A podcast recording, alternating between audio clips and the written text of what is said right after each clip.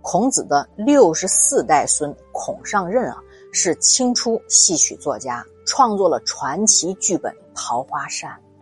俺曾见金陵玉树莺声小，秦淮水榭花开早。谁知道容易冰消？眼看他起朱楼，眼看他宴宾客，眼看他楼塌了。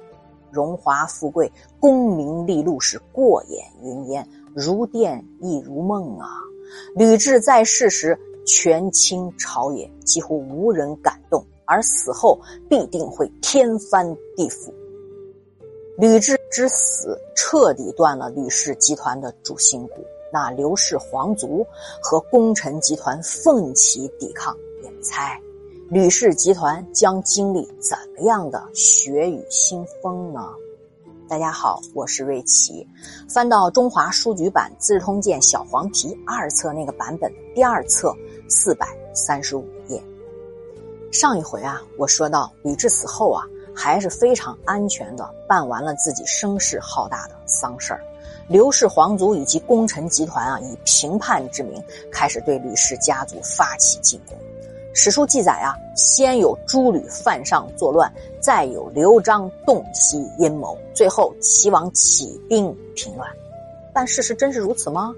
综合史料啊，我其实更倾向的认为，当时刘璋的本意就是为了制造混乱，而后呢，趁乱夺取天下。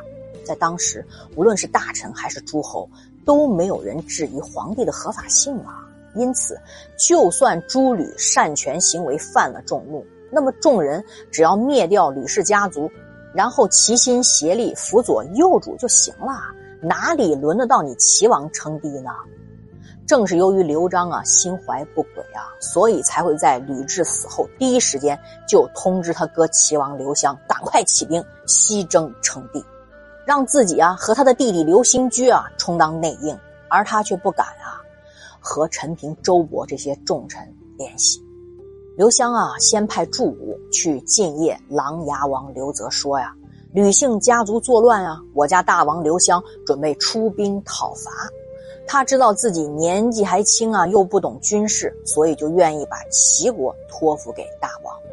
大王在高皇帝刘邦在位的时候啊，就充当过将军，所以呀，叫我来请大王驾临临淄商议，共举。”大事，刘泽就真相信他的言辞，于是傻不哩哩的就前往临淄。结果到临淄以后，人刘襄当场就翻脸，就把他给拘留了。随后呢，就派祝武啊去征调琅琊国刘泽自己的军队，并入到了自己的齐军当中。刘泽啊就对刘襄说啊：“大王，您是高皇帝刘邦的嫡长孙呐，皇帝宝座那是非您莫属啊。而今宫里大臣们还在犹豫。”没有下定决心，我在刘姓皇族当中的辈分是最长的啊，可能啊是等待我去贡献意见。你留我在临淄也没有用处啊，你不如让我先行前往京师，相机行事。刘襄一听有道理啊，反正是为我说话吗？于是他就同意了，还给刘泽呀派出盛大的军队送行。刘泽一走啊，这个齐军就大举进攻济南国，还发布文告啊，指控吕姓家族的罪行，要求天下呀共同起兵征讨。相国吕产等人啊，就得知消息了，就派颍阴侯灌婴啊率军迎击。灌婴大军抵达荥阳之后啊，跟他的亲信就密谋说呀，这吕姓家族把重兵放在关中，准备推翻刘氏皇族的政权，自己当皇帝。我如果去攻打了齐国的军队，回去献功时，反倒是又增加了吕姓家族的资本，不行。于是啊，人家就驻扎在荥阳，不走了。随后呢，又派人通知齐王刘襄和其他的封国，谋求和解。人家说到了是刘氏集团的人，等到吕姓家族有所行动后啊，再联军攻击。刘襄同意了，把军队也撤回到了境内，静候消息。这个时候，打算发动政变的吕禄、吕产啊，对内忌惮周勃和刘璋，对外呢，他又顾及齐国、楚国，又怕灌婴叛变，所以必须啊，要等灌婴跟齐国军队交锋之后，他们才敢在长安发动叛乱，所以一直就犹豫不定啊，在这等。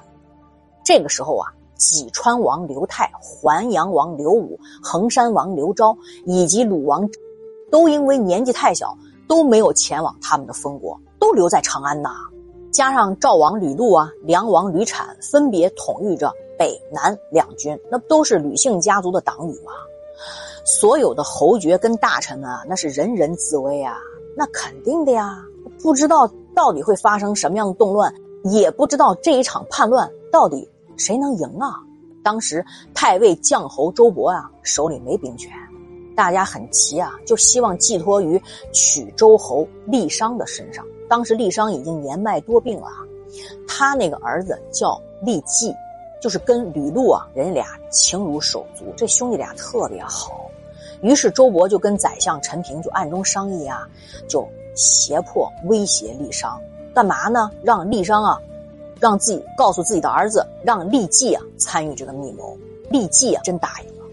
于是呢，他就去找这个吕禄，就跟吕禄说啊，高皇帝刘邦啊跟太皇太后吕雉共同打了天下，后来呢，刘姓九人封王，吕姓三人封王，这可都是出于朝廷的公誉，天下都承认的。